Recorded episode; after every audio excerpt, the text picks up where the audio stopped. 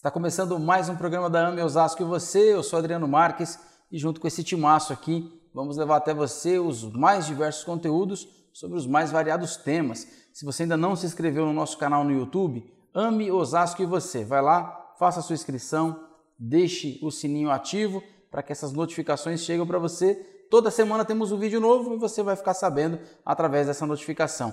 Temos também o podcast, as informações estão aqui embaixo para que você possa ouvir e baixar onde e como quiser. Alejandro Vera conosco, médico psiquiatra, presidente da AME Osasco e também coordenador do Departamento de Saúde Mental da AME Brasil. Ale, seja bem-vindo. Obrigado, Adriano, e vamos lá continuar nossa conversa com o Fábio hoje. Conosco também o Alan Della Bella, que é psicólogo, tesoureiro da AME Osasco e membro do Departamento de Saúde Mental da AME Brasil. Alan, bem-vindo. Eu que agradeço a presença de todos os amigos aqui. Fábio Moterani, juiz do trabalho conosco mais uma vez. Fábio, tranquilo? Tranquilo, tá perfeito. Fábio, nós estávamos aqui conversando nos bastidores, estamos muito preocupados se vai ter alguma indenização por fazer você trabalhar tanto nesse dia de gravação Não, aqui. tá tudo certo. Tá tranquilo? Trabalho gracioso, aqui no sentido mais amplo do termo. Tá certo. Tá no bônus hora, então. Tá no bônus hora. Bom, Coisa boa, então. É, Fábio, para quem não ouviu, vai lá, vai entrar no canal. No programa anterior a gente falou um pouco sobre longevidade, queremos falar um pouco desse de consumismo. Claro que dá para continuar a questão da longevidade também. Fábio, consumir é muito bom, cara. Comer mais, vestir mais, comprar mais coisa. Como é que você entende essa questão do consumismo em relação à doutrina espírita? O que, que a doutrina espírita fala para nós em relação ao consumismo? Ah, eu, eu- eu- quando eu penso na doutrina espírita lidando com isso, eu lembro da palavra temperança, prudência, sensatez, algumas coisas nesse sentido. Mas eu tenho uma cautela de tratar do assunto porque todos nós estamos mergulhados num ambiente em que, de certa maneira, nós consumimos, é, todos nós somos consumidores, certo? Porque a gente precisa de alimento, a gente precisa nos vestir, a gente precisa é, contratar serviço, um carro para nos deslocar. Então todos nós somos consumidores e nisso não há nenhum problema, porque isso faz parte da própria existência. A questão é trazer isso na nossa essência, que já é mais do que a existência, é você trazer isso como razão de vida e como fuga. Então, assim, é a cautela que eu tenho, porque nós, em certa medida, acaba- acabamos fazendo isso. Eu falo por mim também, dentro do meu laboratório, da minha vida. Então, assim, em que medida eu ter um carro específico é um consumo que, que, que eles falam que é um consumo conspícuo, que é o de ostentação, que é de autoafirmação, ou ter uma indumentária específica que vai trazer um maior status, ter um relógio específico que vai me causar uma sensação de poder.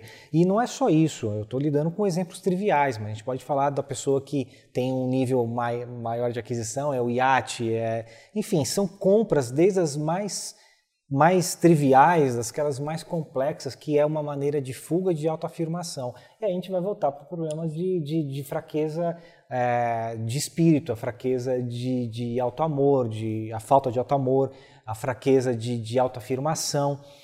Então acho que o consumismo, que já é um, um, um ponto a mais do consumo, que todos nós somos consumidores necessários, o consumismo já vai na nossa essência do ponto de vista negativo, que é o ismo, que é o, a doença, que é a fuga. E eu me pergunto muitas vezes em que medida, às vezes, fazer grandes viagens ou procurar fazer, procurar entretenimentos específicos, o prazer da comida não é uma fuga. né? E vamos chegar, de repente, a algum nível de entendimento que nós vamos ter um caminho de cura. O caminho de cura é a dor, que é o problema do corpo físico, é o problema do esgotamento do planeta, que como nós falamos anteriormente em outro bloco. Ah, a gente está aumentando demograficamente, ainda que menos em relação às outras décadas, mas estamos crescendo demograficamente. E o planeta não aguenta mais. O planeta aguenta 4 bilhões de habitantes e dizem que do estágio em que nós estamos ele se sustenta até meados do ano, setembro, outubro, é, até agosto, setembro, ele aguenta ah, produzir o que nós eh, fornecer o que nós queremos consumir. Depois disso é excedente, a gente não, o planeta não consegue, está além das suas capacidades. E qual que é o impacto de tudo isso? O primeiro impacto que a gente tem que se questionar é com relação à nossa vida. Nossa vida íntima, nossa vida de relação, a nossa vida conosco mesmo, e a segunda com o nosso planeta, que é a nossa morada. Né? Ah, É, eu- como a gente não está aqui defendendo tese científica, a ideia é um bate-papo informal, segundo a visão espírita, eu posso claramente dizer que a sociedade perdeu mão.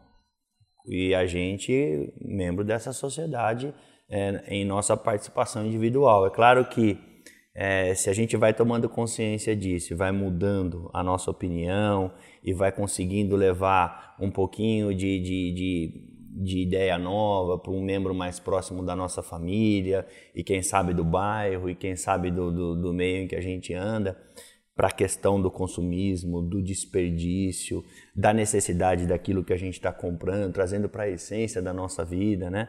É, o que a gente precisa para ser feliz e para viver, porque o Fábio disse com muita propriedade, é isso mesmo, é uma fuga psicológica.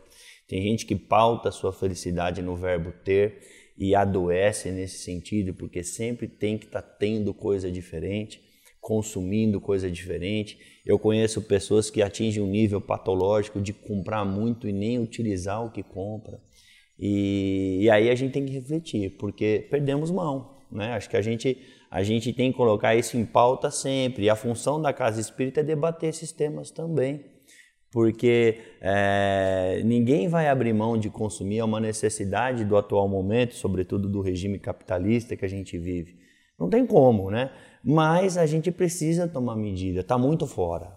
Está muito fora. Quando você, quando você percebe o desperdício, a quantidade de lixo que a gente é capaz de fazer, de produzir, é, a, gente, a gente começa a colocar a mão na consciência, pensar no dia de amanhã. Né? Porque vai vir a resposta, a resposta vai ter dor. É uma tragédia anunciada. Né? Eu acho que a gente vai responder por isso e não vai demorar tanto. Antes a gente podia dizer, do ponto de vista é, de vida, assim, que olha, não vai, isso não vai reverberar em mim. Mas quando você é espírita, que se acredita na reencarnação, né? se acredita que é, a morada da Terra é um santuário de vivência para aquela experiência evolutiva. E a gente vai voltar para cá. Então, temos que pensar no, nas, nas próximas gerações e no nosso retorno. Se não cuidar agora, a gente vai ter que cuidar agora. É uma tragédia anunciada, já está prejudicado. Ponto. É, a gente começar a mudar agora, é, não vai evitar a dor, mas pode atenuar.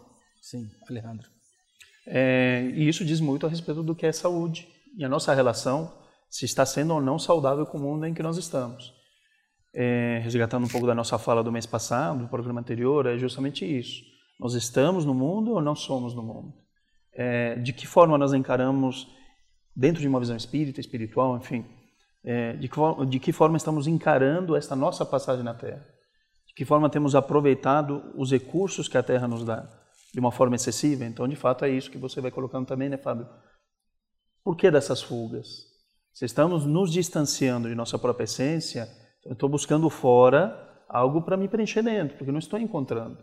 Eu estou nessa caminhada, né, da relação comigo mesmo, de entender o Deus que habita em mim mesmo, do que eu sou, porque senão eu vou encontrando recursos também mais íntimos, me enriqueço a partir disso e vou consumir o que é necessário para mim nesta passagem aqui na Terra. É por aí, Fábio, concorda? É, é, é super desafiador naquilo que o Alan vai colocando também, no momento em que nós vivemos, é, daquilo que vai nos instigando também na busca é, daquilo que tudo que está fora de nós, num consumismo que não é saudável, obviamente. É o que o Alan falou, que a gente está no regime capitalista de produção, ele precisa desse consumo para se sustentar. Uhum. Então é claro que nós estamos mergulhados dentro de, de, consensos que são formados através de mídia, principalmente, e que a gente precisa consumir. A gente precisa é até mesmo a ideia do ter para ser. De certa maneira a gente se constrói dentro dessa estrutura hoje em dia. E como quebrar isso? Porque é difícil quebrar. Dentro, você está mergulhado no aquário em que todo mundo respira esse ter para ser. Como a gente poder inverter esse, essa, essa, equação? Eu acredito que a resposta vai estar na educação do espírito. Uhum.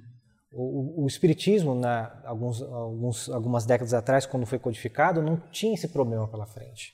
A Revolução Industrial ainda estava aí na, incipiente, não estava explodindo como explodiu depois a tecnologia, etc. Então não tinha isso, nós não tínhamos esse excedente todo de consumo. A gente consumia realmente o que nós precisávamos, pelo menos a grande parte da população.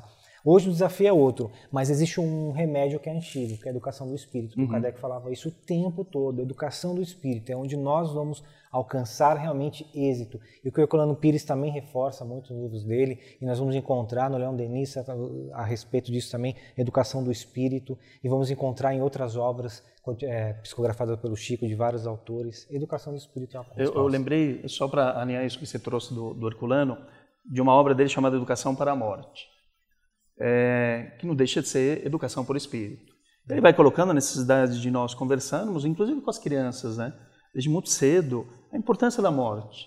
De uma forma mórbida, não é isso.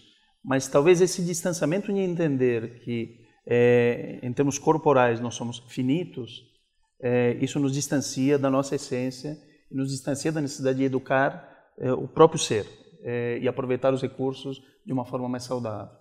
Ô, Fábio, quando a gente fala da questão do consumismo, é automático, é, e você relaciona com é, é, essa, essa, essa extensão demográfica, ou seja, as pessoas estão buscando novas áreas do planeta para residir, por exemplo, além dos grandes centros. Mas, por outro lado, é, a impressão que dá é que está aumentando a distância também entre essas classes. Ou seja, algumas pessoas buscam por alguns interesses, mas alguma é porque também meio que estão sendo abandonados mesmo, não querem mais saber. Você pega, por exemplo, algumas regiões do, do mundo, foram retiradas as riquezas que tinham naquele lugar e agora acabou, já não tem mais nada que me interessa lá. Mas lá ficaram pessoas, existem sociedades lá, enfim. Como lidar com isso? Como é que é entender essa questão dessa, desse crescimento demográfico, mas essas regiões cada vez piores, ao invés de melhorar todo mundo? É, então, aí a gente está lidando com a questão também do, da, é, da, da, solidariedade, que já não existe mais num planeta em que vivemos, que existe o consumo, nós falamos anteriormente, o materialismo prevalece, o Deus dinheiro, o culto à ciência a qualquer preço, porque a ciência, ela não, é, ela não se encerra em si, né? Ela tem um propósito por trás. Eu, eu me torno cientista e quero é, inventar coisas ou descobrir coisas com qual propósito? E até uns séculos atrás a gente ia encontrar cientistas e empreendedores, no termo mais puro da palavra, e não como se coloca no dia de hoje, empreendedores filósofos, empreendedores científicos, mas eles tinham uma, uma coisa voltada por transcendente, para a salvação da, da sua alma, para a salvação, para a sua comunhão, comunhão com Deus, seja ele um Deus é, a nossa imagem e semelhança a um Deus como os astros, seja como for, mas era alguma coisa transcendente. Então, existiam esses laços de preocupação de se criar para empreender em prol da sociedade. Hoje é um é, predadorismo, talvez, nós o